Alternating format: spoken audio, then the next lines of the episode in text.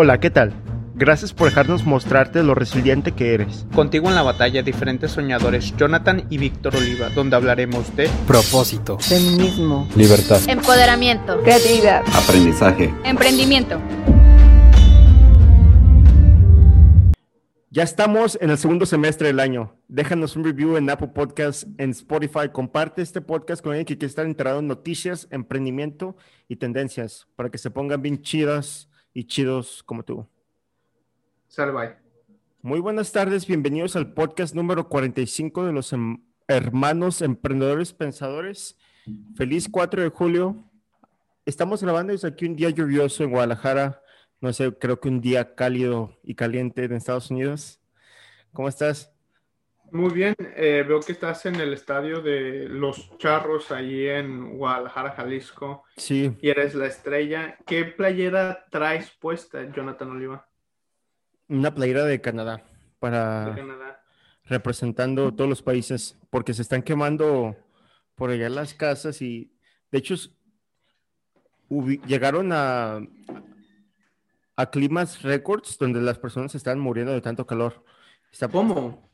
El ¿Sí? calentamiento global existe. Pensé que era algo que los, con- los liberales de izquierdas habían inventado y los científicos. ¿Existe el calentamiento global, John? Ya déjate de mamadas, güey. ¿No existe el calentamiento global? Yo pensé que era un, un mito. Sí, ¿verdad? Y también todo es Eh, un mito. Nada, Llegaron a, nada- nada de lo que crees es cierto. llegaron a, ¿por qué crees lo que crees? Llegaron a 47 grados. Muchas personas han muerto desafortunadamente, no están acostumbrados a esas temperaturas y están tan calientes que las iglesias se están quemando. Sí. Bueno, ¿Cómo? Las iglesias- se queman. Las, las i- las iglesias no se están quemando gracias a el calor que hay, eh, por el calor y los 47 grados, La sino que, han calor. encon- sino que han encontrado cuerpos de niños indígenas a los que querían adoctrinar en 1890, 1960. Eh, estaban en un convento, se les puede decir así, y han encontrado tumbas y cuerpos de niños a los que fueron abusados sexualmente, físicamente. ¿Esto es en dónde? Y en Canadá. Y los pueblos indígenas y las comunidades indígenas que son protegidas en Canadá están, están llenos de furia y están quemando las iglesias por lo mismo. Eh, así que han quemado cuatro iglesias hasta el momento y se siguen encontrando cuerpos de niños que fueron torturados. muy se han hecho atrocidades a lo largo de la historia por la religión y por la ciencia. Todo Sí. lo que estaba haciendo Hitler fue por la ciencia.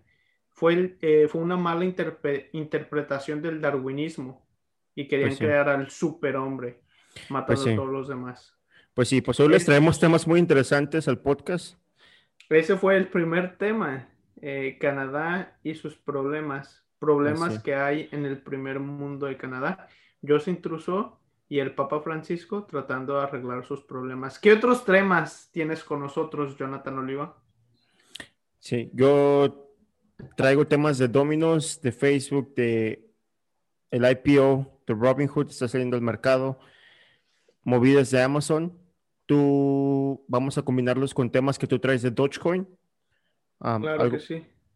Y- ¿Qué es lo que nos puedes, qué, qué es lo que nos puedes platicar, John? ¿Qué está pasando? ¿Qué te interesó Facebook? ¿Con qué quieres empezar?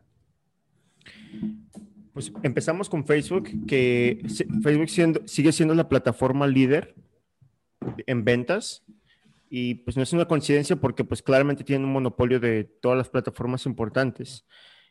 Se estima que el- este año va a crecer el 35% de ventas, pero que ellos han anunciado que va a ser más difícil para ellos conseguir clientes, que su adquisición de clientes va a ser más difícil.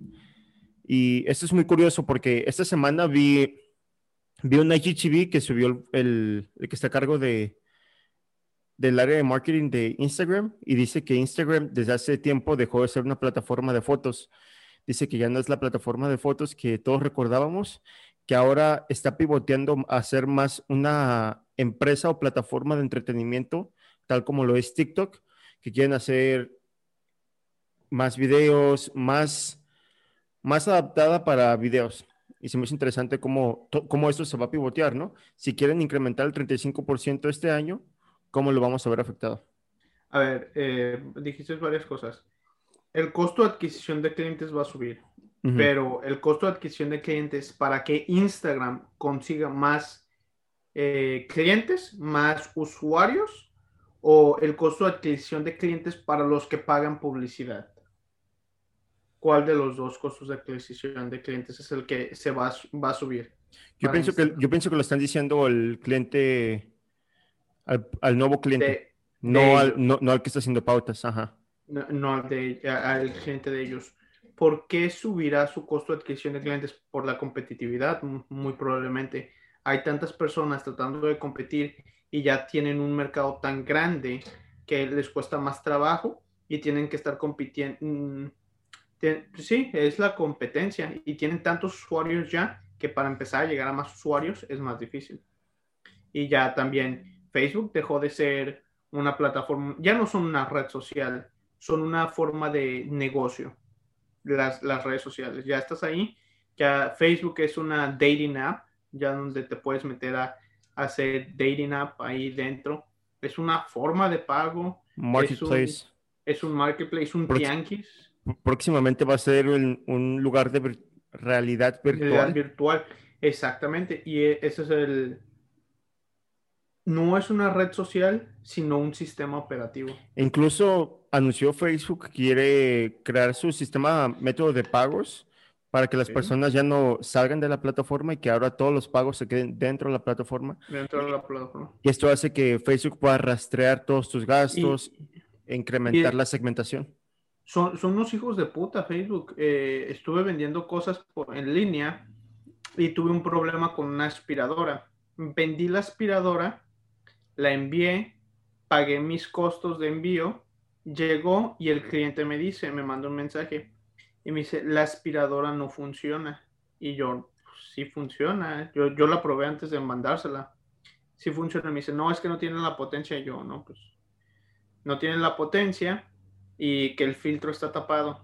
Y le dije, no, pues no hace, no, ahí mismo en la imagen dice no se aceptan devoluciones. Y le digo, pues pon el reporte a través de Facebook. Ponen el reporte, yo no sabía cómo iba a proceder Facebook. Facebook no me pregunta nada, me quita el dinero de mi cuenta y listo. Sin preguntarme nada y le digo a Facebook, oye, ¿qué pedo que hago? Nadie me contestó, güey. Es el problema. Ya es automatizado todo con tan pocos empleados que cuando tienes una queja no hay nadie para responder. No, sí, y por eso tienes que ser muy, muy este, cuidadoso al momento de hacer anuncios y todo esto, porque tú y yo sabemos que si haces algo que no le parece a Facebook o viola sus términos y condiciones, te bloquean y para hablar con alguien de Facebook te ibas meses. Sí, no, es, es totalmente un problema y por eso hay que apoyar a la descentralización de las redes sociales. Y eso es lo que, pues, por, lo, por lo cual son muy a favor del blockchain. Y es aquí donde venimos, que apoyes nuestra nueva red social. aquí, ah, vamos a apoyar nuestra nueva criptomoneda que vamos a sacar, donde vamos a crear una, un sistema, una red social y vamos a darle de comer a todos los perritos. Te, te, voy a decir algo que yo sé que va a pasar. Lo estoy prediciendo en este podcast.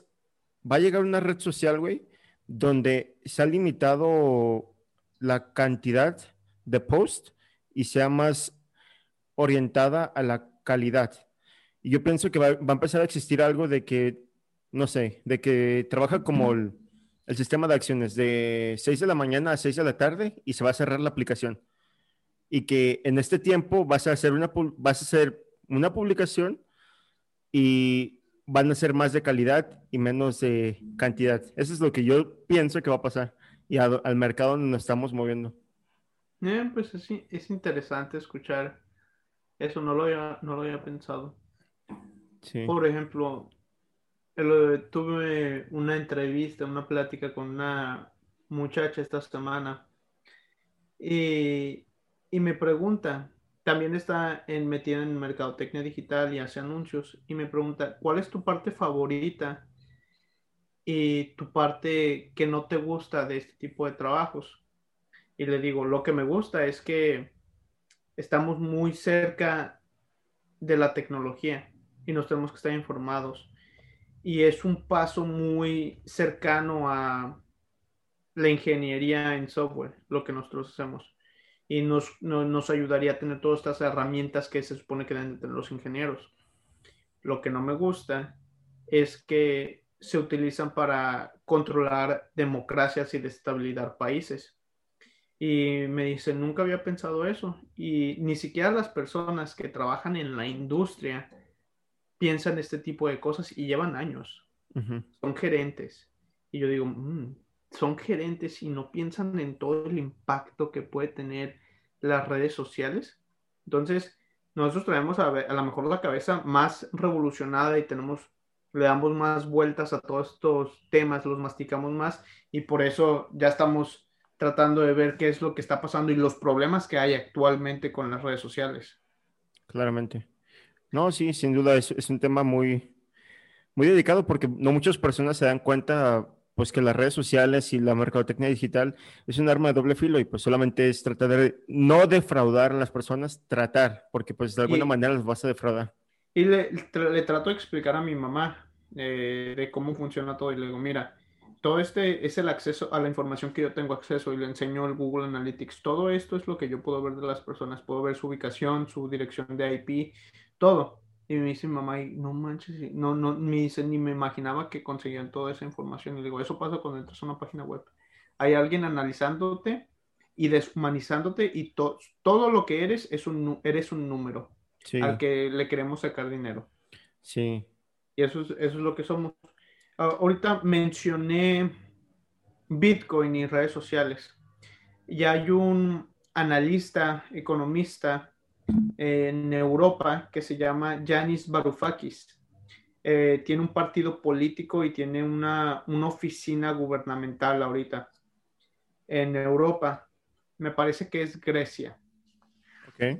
Eh, lo que él dice es que Bitcoin le da igual, es de que estoy en el mismo lado que está Warren Buffett con Bitcoin, es, es, tengo la misma opinión. Bitcoin no sirve para ni, no, se puede ni siquiera para adoptar como moneda. Nunca se va a adoptar. A ver, dinos lo que dijo Warren Buffett. Porque según yo, según yo tengo Warren Buffett, está, en, Warren Buffett está en contra de Bitcoin. Sí, dijo que eh, que él pensaba que, que creía en, compañías con fundamentos, que todo esto, lo que hace como un análisis de inversiones, pero que no se puede hacer con la cripto. Es, es, exacto, pero ya, eh, Varoufakis es lo que dice. No creo en Bitcoin y no estoy a favor de Bitcoin, pero sí de blockchain. Y aquí es la pregunta fundamental. ¿Cómo funciona blockchain sin Bitcoin y sin las criptomonedas? Y es la, es la, conexión que yo no, no sé si alguien en el planeta tenga una, una respuesta para esto. ¿Cómo le pagas a los mineros? ¿Cómo haces que funcione descentralizadamente y le das dinero y les pagas a los mineros y a los que tienen este software manteniendo todo esto en un sistema capitalista donde tienes que o en un sistema donde todo te cuesta dinero, no capitalista, pero donde todo te cuesta dinero, ¿cómo los recompensas por tener las computadoras corriendo para que funcionen los servidores de Bitcoin? Porque claramente, claramente no puede ser un porcentaje de la empresa porque no, es, no hay tal cosa. no, son, no son empresas. exactamente, dije, por eso dije, porque no hay tal cosa. Burris. Lo que trata de decir que, que este, quizás les, les compensan con monedas, ¿no? pues es lo que pasa, pero entonces no, no se va a adoptar Bitcoin mundialmente ni Ethereum, no va a haber una moneda tal cual que sea global. La moneda. lo que dice ya Janis Varoufakis es que no, va a haber ninguna moneda que sea utilizada globalmente porque sería un una catástrofe. Es lo que dice, no me acuerdo cuál es el argumento que da, para decir que podría ser una, un catástrofe, pero búsquenlo, está en, YouTube y Yanis Varoufakis está hablando sobre, sobre Bitcoin y sobre eh, blockchain. Ah, es que lo más probable, lo que pase, güey, es que cada país implemente su moneda digital, así como lo hizo China, que sea centralizada para el gobierno y que, y pues así es como va a empezar a funcionar, ¿no? Que si va a funcionar blockchain, se va a utilizar para hacer contratos inteligentes, se va a utilizar para otro tipo de cosas. Y es lo que eh, también estaba escuchando, que es como al principio, todo ahorita inteligencia artificial, realidad virtual, blockchain, es como las aplicaciones que existían en el 2000, donde tú tenías tu aplicación, le soplabas y se apagaba. Eso era en el 2010, ¿no? Y le soplabas. Eh, tenías una, las primeras aplicaciones, tenías un celular donde tenía una vela y así, no, se apagaba la vela. Que, que no eso era en el, bueno, sí, sí, no lo digo que estaba también en el celular, pero también estaba en el Nintendo, ¿no? Yo me acuerdo que en el Nintendo DS, 3DS, tú le podías soplar y se movían las cosas, ¿no? Mm, pues sí, pero estamos en esa etapa de blockchain, realidad virtual y inteligencia artificial. Así que vamos a ver cosas que todavía ni siquiera nos imaginamos y no sabemos. Eh, las criptomonedas no van a sobrevivir muchas. Yo ahorita solamente tengo Ethereum, Bitcoin, les tengo mucha confianza, pero me la voy a pensar dos veces antes de estar poniendo más dinero ahí. Exacto. No, sí, como se debe, hermano. Hoy me preparé, quiero inaugurar aquí diciendo que me preparé mi primer latte de chocolate, porque ando experimentando para hacer bebidas, porque yo sé que en algún momento voy a abrir mi cafetería y va a ser una tontería que, que yo sé que a todos no les gusta el café negro como nosotros, así que me han empezado a pedir de que dame un frappuccino, dame un latte, y pues estoy pensando, digo, pues tengo que aprender a hacer esto. No, se necesita mucha, mucha habilidad para poder hacer eso. Pero bueno, estaba, aprendiendo a hacer un latte de chocolate.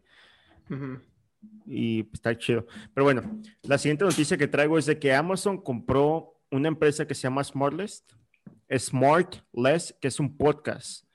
Se me hizo interesante cómo ellos poco a poco están comprando diferentes sectores para amplificar su marca, ¿no? Primero entraron a Amazon, ¿cómo se llama? Amazon Prime, no, el de entretenimiento, ¿cómo se llama? Amazon, bueno, el que es Amazon Video, y que ahora quieren entrar al formato de podcast y no, no, no trato, trato de entender por qué hicieron esta movida, pero creo que es más profundo de lo que pienso que comprando. No, pues comprar podcast es para vender, güey. Simplemente mencionas algo y puedes poner tu publicidad dentro de los podcasts. Y dentro del podcast lo puedes mandar directamente a Amazon. Un embudo de ventas. Y después eh, compras a través de, de, voz, de que wishy, wishy, wishy, comprar Alexa y lo pones dentro de, del podcast, en, a mitad del podcast para que puedan, para que puedan vender. Por eso acabamos de anunciar que Amazon nos acaba de comprar emprendedores pensadores. Les van a empezar a aparecer anuncios por aquí. Lo siento mucho, pero de algo tenemos que vivir y no estamos muy guapos. Y hemos pensado en prostituirnos, pero... No, no, yo, tú lo has pensado, yo no. No, no, no nos, no nos, no me paguen lo suficiente. Quizás tus ideas, pero no. Prostituyo mi intelecto. Sí. Y este, wow, pero sí, no lo había pensado en ese sentido. Pienso que tiene mucho sentido lo que dices, que, que, Amazon lo hace para posicionarse en motores de búsqueda de, pues sí, Todo, todas las decisiones que toman las empresas, todas, son para ganar dinero. Todas las decisiones. No todas.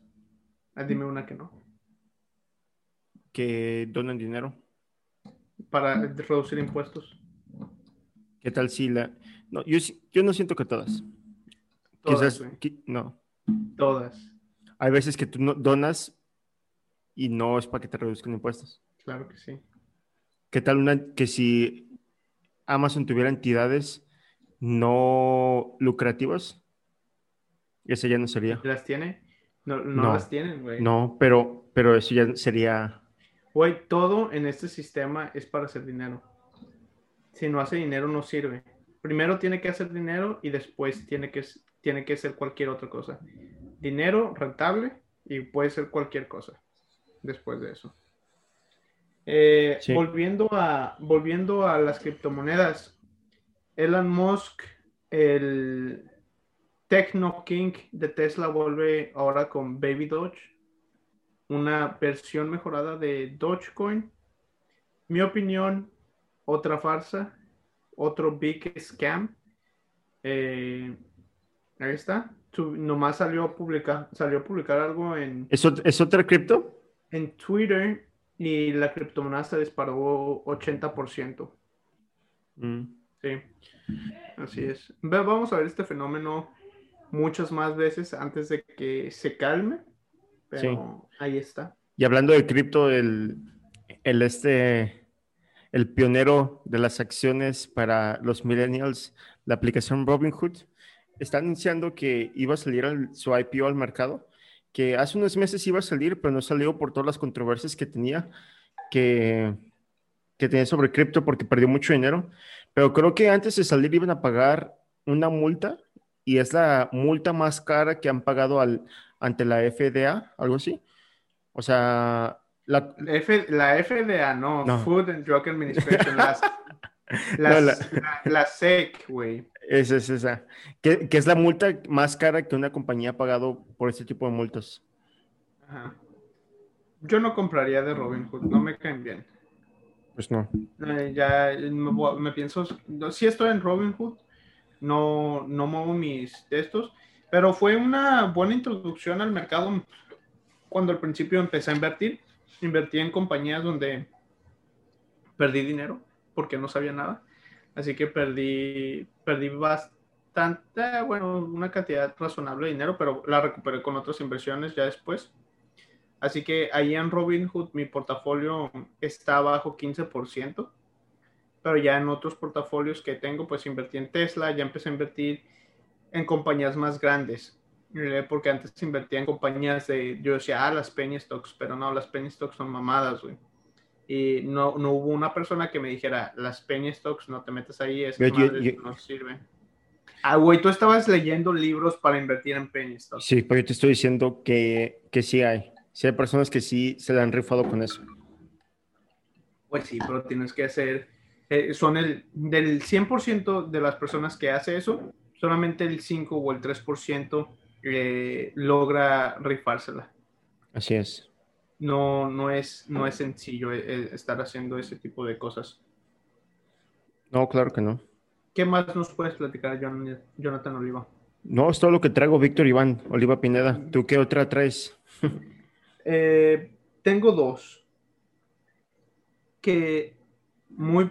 Estaba escuchando a este compa, Grant Cardón, diciendo que cuando compras una casa, ya los que apuestan, y no ves que acá en Estados Unidos compras una casa y tienes que, pones tu oferta y alguien pone una contraoferta diciendo, no, yo ofrezco más y después, no, que yo ofrezco más. Y se la queda el que está apostando más. Los que están apostando más no son otros, otros individuos, otras personas, son instituciones. Así que las casas las están comprando instituciones muy posiblemente van a estar moviendo a todos los individuos fuera del mercado de las casas y las casas van a ser de corporaciones, donde vamos a tener un Estados Unidos donde las personas ya no son dueñas de casas y solamente rentan, eh, lo cual yo lo veo mal para el individuo, muy rentable para las empresas. Eh, así que hay que estar con los ojos abiertos para que no nos vaya a pasar eso. y eso es lo que es lo que digo. O está, al parecer, o estás de un lado o estás del otro. O eres el dueño de la propiedad que la rentas o eres el que está rentando. ¿Cuál quiere ser? Porque debes de ser uno o el otro. O podría ser neutro, no comprar tu casa, no rentar y quedarte neutro sin tratar de hacer negocio en ese sector. Allí están, pues estas son las tres opciones, pero sabemos que las, las bienes raíces, los bienes raíces y generar una economía rentista para el güey que está recibiendo el flujo de efectivo es bueno, pero lo haces a gracias al sudor de otras personas. Y ahí es mi controversia. No, no, pues ahí está. Nomás no, hay que ser, no hay que ser malos landlords, dueños de propiedades. Así es. No, y curioso que lo mencionas. Lo yo voy a conectar todo esto con una película que acabo de ver, güey, que, que se me hace un poco relevante el tema. Uh, en esta semana vi la película The Purge, La Purga. The Purge, siempre lo pronuncio mal, The Purge. Y se me hizo interesante porque, a diferencia de todas las otras películas de esta franquicia, ahora le hicieron más a una crítica social, donde hablaban más sobre la vida de los latinos, estadounidenses y, y Canadá. Y se me hizo muy irónico que, que esta purga era la purga de nunca acabar si, no espero que no vayas a ver esta película, si no ya te estoy fregando. Pero. Yo la quiero ver, pero bueno. ¿Lo cuento o no? ya que la ándale, cuéntalo, cuéntalo. Que, bueno, la, no te voy a decir lo que pasa, pues, pero lo que se me hacía interesante, que la ironía que ahora los estadounidenses corrían de Estados Unidos, porque esa purga que intentaron ya nunca se pudo acabar. Y y demuestra cómo los estadounidenses quieren llegar a otros países como a Canadá o a México para encontrar el sueño, no le llaman... Mexicano. Ajá. Y empiezan a decir, no, que acabamos de encontrar a miles de personas ilegales que se quieren quedar aquí en México porque ya estaba así, pero de alguna manera... Eh, son estadounidenses. Son estadounidenses, ajá. Y de alguna manera demuestra cómo Estados Unidos se destruye. Dice, el Estados Unidos que conocemos no es el Estados Unidos que existía. Era. Es una buena crítica. Se, se, escucha chido. Sí. Hay un análisis en todo esto de la purga, de cómo un día puedes sacar todo tu coraje.